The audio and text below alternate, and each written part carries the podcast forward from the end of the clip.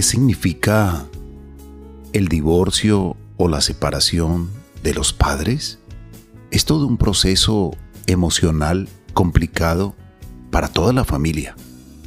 Ante esta situación, es importante que la pareja resuelva esta situación sin implicar a los niños. Aunque el matrimonio se rompa, ambos siguen siendo padres y la comunicación inteligente debe seguir por ellos. Hoy vamos a reflexionar al respecto con una invitada muy especial. Hagamos un lugar diferente donde nuestro medio ambiente vamos a cuidar. Sumamos con los bosques más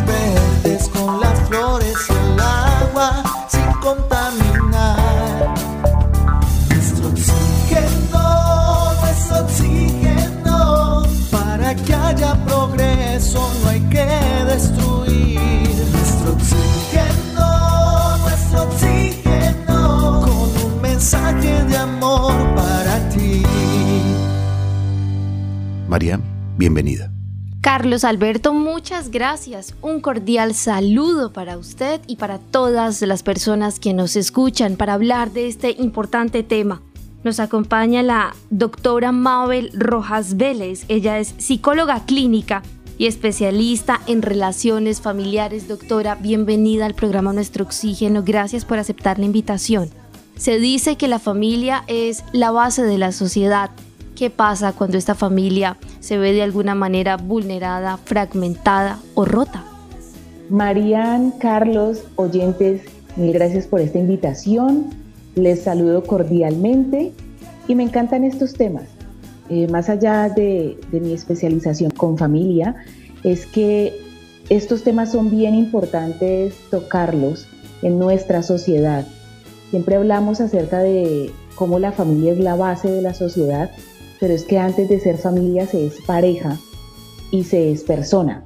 Entonces, poder entender que un matrimonio, una relación de pareja, que incluso así sea la unión libre, requiere de los mismos compromisos, los mismos parámetros, requiere el mismo amor para poder construir familia, pues nos va a ayudar a entender cómo de esa misma manera la disolución de ese vínculo, de esa relación de pareja, de ese matrimonio, pues tiene unas características que si bien siempre van a, detonar psicológicamente en todos los miembros de la familia misma, pues de alguna forma podemos minimizar el impacto teniendo claro eh, cómo se construye la familia y qué se puede hacer si definitivamente es inminente la ruptura.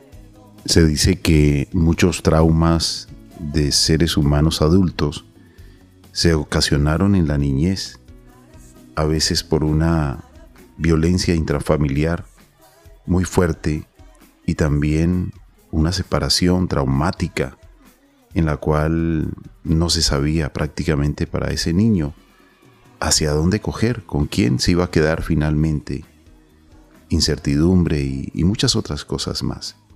Hablemos un poco al respecto. ¿Qué significa para un niño una separación?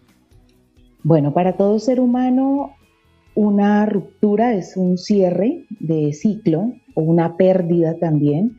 En psicología lo vemos como una pérdida precisamente por todas esas emociones, ese abanico de emociones que se pueden gestar al interior de una familia o de un grupo familiar cuando hay una ruptura en la pareja. La pareja se convierte en los niños en ese elemento de seguridad, es la estructura que le da a los infantes eh, la posibilidad de sentirse resguardado, apoyado, amado y pertenecer a. ¿Son sus padres los primeros constructores de vínculos o no? Porque es que uno dice, bueno, pero hay muchas parejas que no se han divorciado, pero eh, los niños no se sienten amparados ni seguros. Precisamente, más allá de una separación, debemos empezar por entender que juntos o separados los padres tienen un compromiso de por vida sobre todo en los primeros siete años de vida, la construcción psicológica es vital.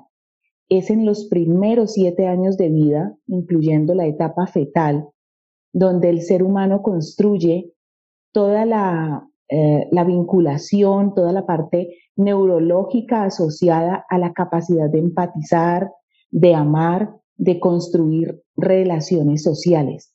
Así que eh, ese vínculo, esa relación con papá y mamá, más allá de si están juntos o no, si me están criando como infante en la misma casa o por separado, es que el niño necesita las dos figuras. No hay una figura más importante. Discuto mucho con varios estudiosos de, digamos, de la familia acerca de cómo ese mito de mamá solo hay una, papá es cualquiera, nos ha hecho mucho daño a nuestra sociedad, porque se asume que una pareja se puede separar o ni siquiera unirse por primera vez para criar un niño o una niña y que con que esté mamá es suficiente y a veces ni siquiera mamá porque está ocupada para poder hacer de papá y mamá al mismo tiempo. Los estudios psicosociales siguen mostrando que en una familia donde hay carencia de la figura paterna, hay una gama de posibilidades de desorientar el camino. El padre tiene una función importantísima en la psiquis de los niños, al igual que mamá. Doctora, completamente de acuerdo con esto que usted menciona, se necesita que papá y mamá estén presentes. ¿Qué pasa cuando, digamos, personas entre 20 y 25 años salieron, quedó en embarazo, pues ya que vivan juntos y nace este niño o niña, pero los papás apenas, si muchos estarán conociendo, ¿qué pasa con estas relaciones? ¿Cuál es ese patrón que sigue? Porque de alguna manera en todo existe un orden y uno creería, como usted lo mencionó, primero se es persona. Y si todo pasa de una manera tan rápido o al revés, como sucede hoy en el 90% de las relaciones que se dan en el país, ¿qué opina usted de esto? Cuando todo empieza, primero tenemos el hijo y luego nos conocemos. Correcto. Tenemos una cultura de enamoramiento muy alta en, nuestras familias, en nuestra herencia. La mayoría de personas que terminan rápidamente en una ruptura del vínculo de pareja, normalmente vienen también de una historia de padres separados. Es como una cadena generacional. Eh, necesitamos romper con muchos mitos acerca de lo que es el amor. Entonces, algunas parejas están en pleno enamoramiento, que es ese eh, bioquímico donde vemos toda la perfección, estamos tragados, como se dice popularmente, eh, apasionados, estamos en la etapa romántica y sexual a furor. Nuestro cuerpo está reaccionando a eso porque efectivamente tiene un componente biológico, no es solo psicológico, sino que también es biológico. Hace que vivamos como en una fantasía. En medio de esa fantasía bioquímica, tomamos decisiones como eh, casarnos, eh, hacer proyectos financieros y muchos ni siquiera el proyecto lo hacen, pero se embarazan en una etapa donde todavía no nos estamos conociendo. En pleno enamoramiento no nos conocemos. En pleno enamoramiento lo que estamos es desfogando una cantidad de hormonas y de químicos que nuestro cuerpo hace que nos sintamos totalmente cercanos a un otro, pero que los químicos mismos impiden que seamos racionalmente objetivos. Entonces, la bioquímica, conocida como enamoramiento, puede durar un par de meses, en algunos casos puede durar casi hasta un año, pero en esos primeros meses que todo es pasión, todo es euforia, todo es bioquímica en nuestro organismo, tomar decisiones como embarazarnos, traer un hijo al mundo, puede llevarnos a que en la medida en que van saliendo los químicos del cuerpo, porque a través de todo el proceso biológico como el sudor, el llorar, eh, la orina, vamos eliminando estos bioquímicos. Y si entramos en una convivencia porque decidimos irnos a vivir a los dos meses, a los tres meses, con esa persona de la que me siento totalmente tragado, enamorado, eh, lo que va a suceder es que en la convivencia misma aparecen una serie de actividades que pueden empezar a, a crear el estrés. Por ejemplo, ya responsabilidades económicas, empiezo a conocer al otro que de pronto es un poquito desordenado o como el otro ya está acostumbrado a tenerme allí, yo puedo empezar a, volver a mi vida anterior, que es la vida de soltero o de soltera. Hay una cantidad de elementos propios de la personalidad individual que empiezan a sacar mella o a generar mella, a generar de alguna manera inquietud, incomodidad en la convivencia. Así que esa convivencia la puedo iniciar a los ocho días de conocer a alguien, a los dos meses o al año y aún allí puedo estar propenso a tener el deseo de salir corriendo apenas empiece a sentirme ahogado. Baja el enamoramiento, empiezo a sentir estrés y lo primero que pienso es, necesito volver a casa. Si en ese proceso eh, la dama está embarazada, pues entonces ya no somos dos que se están separando, sino que hay un tercero que para siempre va a estar allí ya se supone que somos familia, pero es que no nos soportamos, es que se me acabó el amor. No, nunca se, inició el amor, porque para que el amor inicie en una relación de pareja, necesitamos atravesar el enamoramiento, que es la etapa donde maduramos, donde aprendemos a conocer al otro, pero sobre todo nuestros propios miedos, nuestras propias frustraciones y aquello que debo cambiar. Pero esto poco lo conocemos en nuestra cultura. Queremos ser responsables con toda la información que les entregamos.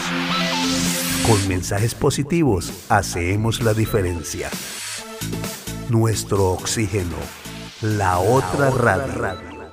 A veces no hay escuelas para padres y a veces somos un poco irresponsables con nuestra sexualidad, con nuestra tenencia de los hijos y allí es cuando después de llegar a, esa decisión de la separación, pues viene precisamente ese trauma o ese drama que comienza a ocurrir para los integrantes porque hay incertidumbre, hay también muchas situaciones complicadas. Hablemos un poco de el hogar. Se dice hogar, se dice que hogar viene de la palabra hoguera, calor, fraternidad, luz, ese refugio maravilloso que tiene todo ser humano, todo integrante de una familia. Y cuando se va a acabar esa unión, ese compartir, pues realmente hay dolor en el corazón. A veces por decisiones egoístas o personales, pues decidimos darle prioridad a los amigos, al licor o a algún vicio, y nos olvidamos de esa institución maravillosa que es el hogar. Hablemos un poco de esa responsabilidad, doctora Mabel Rojas. Claro, si hablamos de un lugar donde me sienta acogido, sienta calor, unión, descanso, que perfectamente la comparación con la hoguera eh, representa pues la palabra misma, si yo no construyo o no tengo en mi, en mi constructo psicológico esa palabra realmente elaborada, me explico, si desde mi propia infancia, antes de hacerme adulto, yo no he resuelto el significado de lo que es familia, si vengo de una familia donde mis propios padres no pudieron em, avanzar como pareja, donde uno de los dos progenitores no asumió el compromiso o estuvo allí, pero en realidad no hubo un vínculo. Hay muchas familias que dicen, no, pero es que nosotros envejecimos juntos por ellos, pero envejecer juntos no implica necesariamente desarrollar vínculos sanos y construir familia. Muchas parejas han envejecido juntas, pero en realidad cada uno ha estado por su lado, no hay comunicación, los hijos no se han sentido en un lugar que les dé seguridad y confianza, o sea que en realidad no se construyó hogar, vivieron juntos. Los hijos no tuvieron una disciplina con amor, no hubo unas responsabilidades establecidas no hubo una construcción, porque es que para construir familia se requiere todo eso que acabas de plantear, Carlos. Comunicación, seguridad, amor. Si crezco en un hogar donde el compromiso no es tan importante, donde cada quien toma su camino como repúblicas independientes, difícilmente nos sentamos a compartir una comida juntos, difícilmente eh, nos recreamos juntos porque papá siempre está ocupado o no está y mamá tiene que trabajar el doble. Entonces, en realidad, la construcción de familia está desdibujada y esto es muy común en nuestra cultura colombiana. Casi siempre o está la familia monoparental, donde la mamá se ha quedado sola por el mismo mito del que hablamos hace un ratito, pues después de que esté con la mamá no hay problema, pero esta mamá se sobrecarga, entonces no puede estar tiempo completo en el hogar o por lo menos parcial. Así que los chicos están cuidados por abuelos, tíos o a veces por la nana digital. Tienen que quedarse solos frente a sus dispositivos. Ellos van creciendo en esta misma dinámica, se enamoran a los 15, 17 años, se embarazan rápidamente y se repite el ciclo. Entonces, el hogar como tal es una construcción, efectivamente, pero es una construcción que debe arrancar por el concepto social con el que realmente estamos construyendo y estamos entregando a estas siguientes generaciones la palabra o el significado mismo de lo que es familia. Los chicos crecen muy solos, crecen creyendo que el tener eh, un buen cuerpo, unos músculos grandes, un cuerpo voluptuoso en el caso de las niñas, el tener los mejores dispositivos electrónicos, es suficiente para construir pareja. Entonces nos enamoramos desde el hedonismo, es más el tener, la importancia es tener, mostrar que tengo. Y desde allí muchos jóvenes construyen una relación de pareja sin ni siquiera tener amor propio, con muchos miedos, con muchos faltantes, incluso en esa soledad que algunos jóvenes han crecido desde muy niños, han eh, estado expuestos a diferentes tipos de abuso. Y todo esto influye a la hora de un adolescente elegir pareja. Estamos teniendo cada vez adolescentes que se embarazan más rápido. Tenemos niñas que además biológicamente a los nueve años ya tiene su periodo menstrual, lo que las hace eh, más proclives a embarazarse tempranamente, donde hay ausencia de la figura paterna. También los estudios han mostrado que es más fácil que los jóvenes se embaracen a temprana edad, tengan dificultades para terminar su proyecto escolar y tengan muchísima eh, facilidad para llegar fácil a consumo de psicoactivos, de alcohol y de relaciones sexuales inapropiadas. Es un estudio que se viene haciendo en los últimos 15 años y que de alguna forma está confirmándolo con la cantidad de jóvenes que tenemos actualmente pasando por abortos. Esto no es nuevo, pero el, porcentaje ha aumentado. O embarazos no deseados que terminan creando abuelos jóvenes o terminan de alguna manera inscritos en un grupo familiar totalmente desestructurado. Doctora Mabel, ¿cuál es el impacto de un niño, niña, adolescente cuando mamá se ha separado? Está bien, se separó del papá, sea que el papá responda o no, pero los niños de alguna manera ven a su papá. Pero ¿qué pasa cuando la mamá conoce a alguien y esta nueva pareja pues ya empieza a convivir con los niños? ¿Qué es lo que usted aconseja ante esta situación? En qué debe ser uno precavido o cuidadoso cuando está separado, tiene hijos, vive con sus hijos en la casa, en el apartamento, donde sea, y va a dar ese paso de, bueno, meter a una persona extraña para los niños en la casa.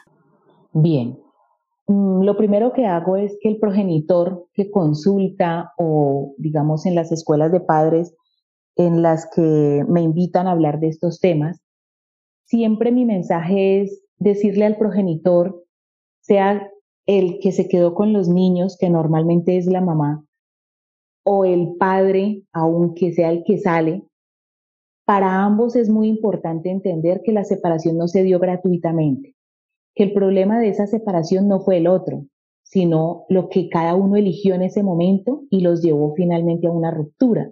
Así que la invitación siempre es, cada uno debe revisar qué sucedió en esa relación.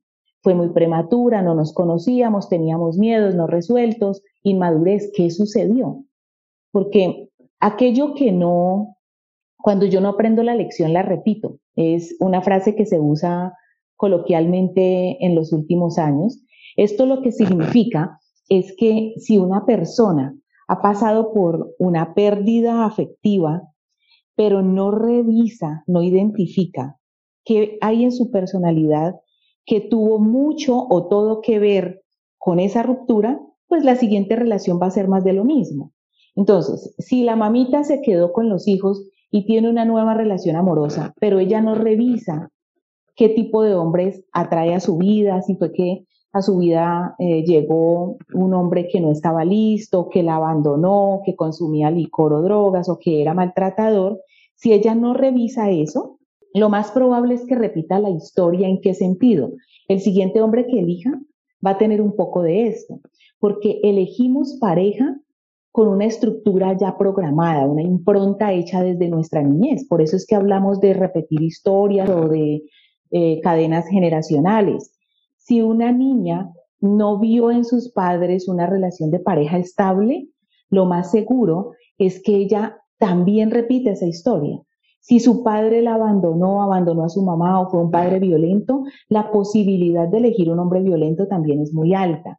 Así que estos son generalidades, pero eh, la consigna es, si revisamos cómo se estructuró en nuestro cerebro desde la infancia, lo que es el modelo de pareja, cómo es un modelo eh, de esposo, de esposa. Si tengo eso estructurado, yo voy a tener herramientas para elegir una relación saludable.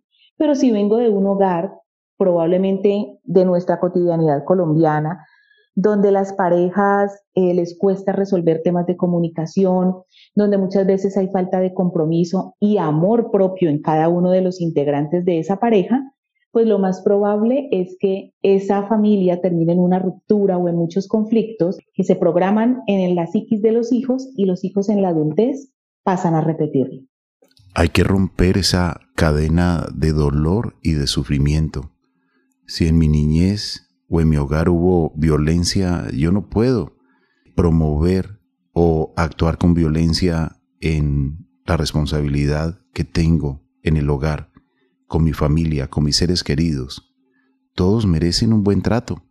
Por lo tanto, doctora Mabel, ¿qué podemos decirle a, estas personas que a veces se olvidan un poco y son violentas al interior de su familia, con sus hijos, con su esposa? Y pues esto lleva a la ruptura. Muy bien. Lo primero por decir es que nadie nace violento, nadie nace siendo irresponsable. Eso se aprende. ¿Qué pudo haber sucedido en mi vida que generó tanta rabia? ¿Por qué no logro cuidar a la gente que está a mi alrededor? ¿Por qué reacciono con violencia? O mejor aún, ¿por qué me dejo violentar? ¿Por qué permito violencia en mi vida? ¿Por qué elijo relaciones donde me violenten, donde haya abusos de diferente forma? Esto tiene todo que ver con los modelos de crianza, los patrones adquiridos y los vínculos construidos en mi niñez. Siempre será importante, lo ideal sería, Carlos y Marían, que tuviéramos esa conciencia clara de revisar nuestra vida personal, revisar nuestro amor propio, revisar nuestra construcción psicológica antes de casarnos y con mayor razón antes de tener hijos.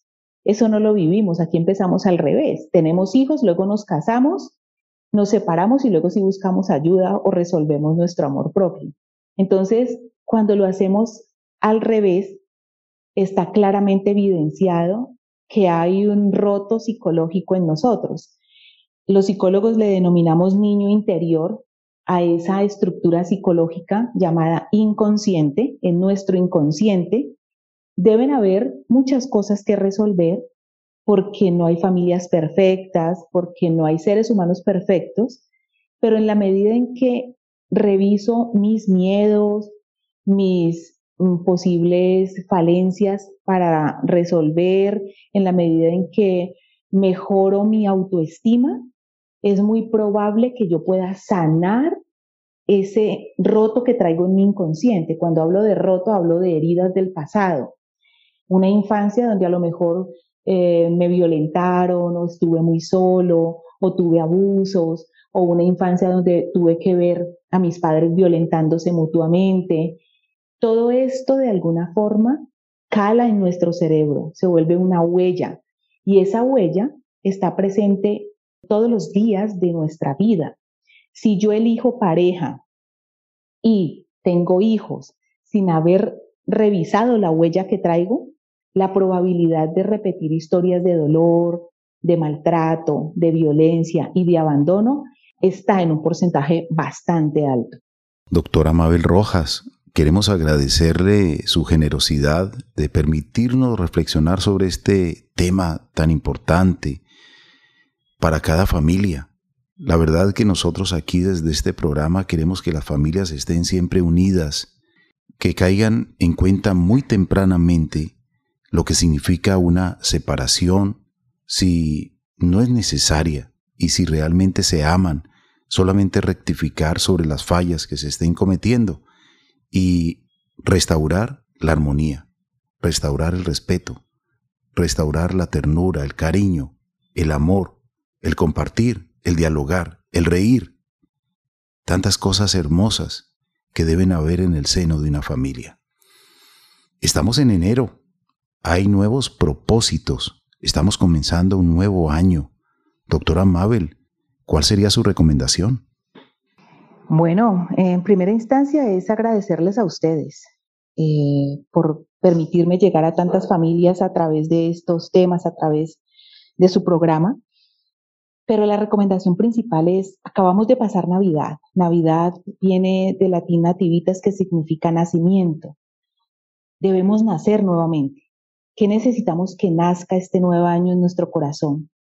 ¿Debo nacer a qué? A una nueva forma de comportarme, cómo está el amor. ¿Están haciendo el amor? Recordemos que el amor todo lo puede y lo soporta, pero no es soportar maltrato.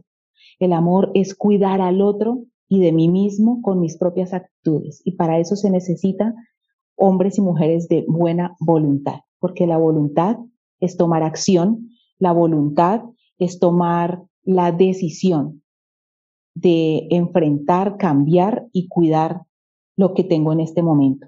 Muchísimas gracias y les deseo que este año de verdad eh, podamos nacer a nuevas oportunidades como pareja, como familia, como hijos, como hermanos. Muchísimas gracias por esta invitación. Gracias, doctora Mabel. Los mejores deseos. Y también a ustedes, Marían. Muchas, muchas gracias. Gracias a usted, Carlos Alberto, a la doctora Mabel Rojas, gracias por su tiempo y a nuestros oyentes, gracias por dejarnos entrar a sus hogares si aún estamos a tiempo para restaurar la relación de familia, como decía la doctora Mabel, hay que permitir que nosotros nazca todo lo bueno, la buena voluntad y también la bondad. Nacer a nuevas oportunidades. Rescatemos la ternura, rescatemos el diálogo, rescatemos y restauremos el amor en familia.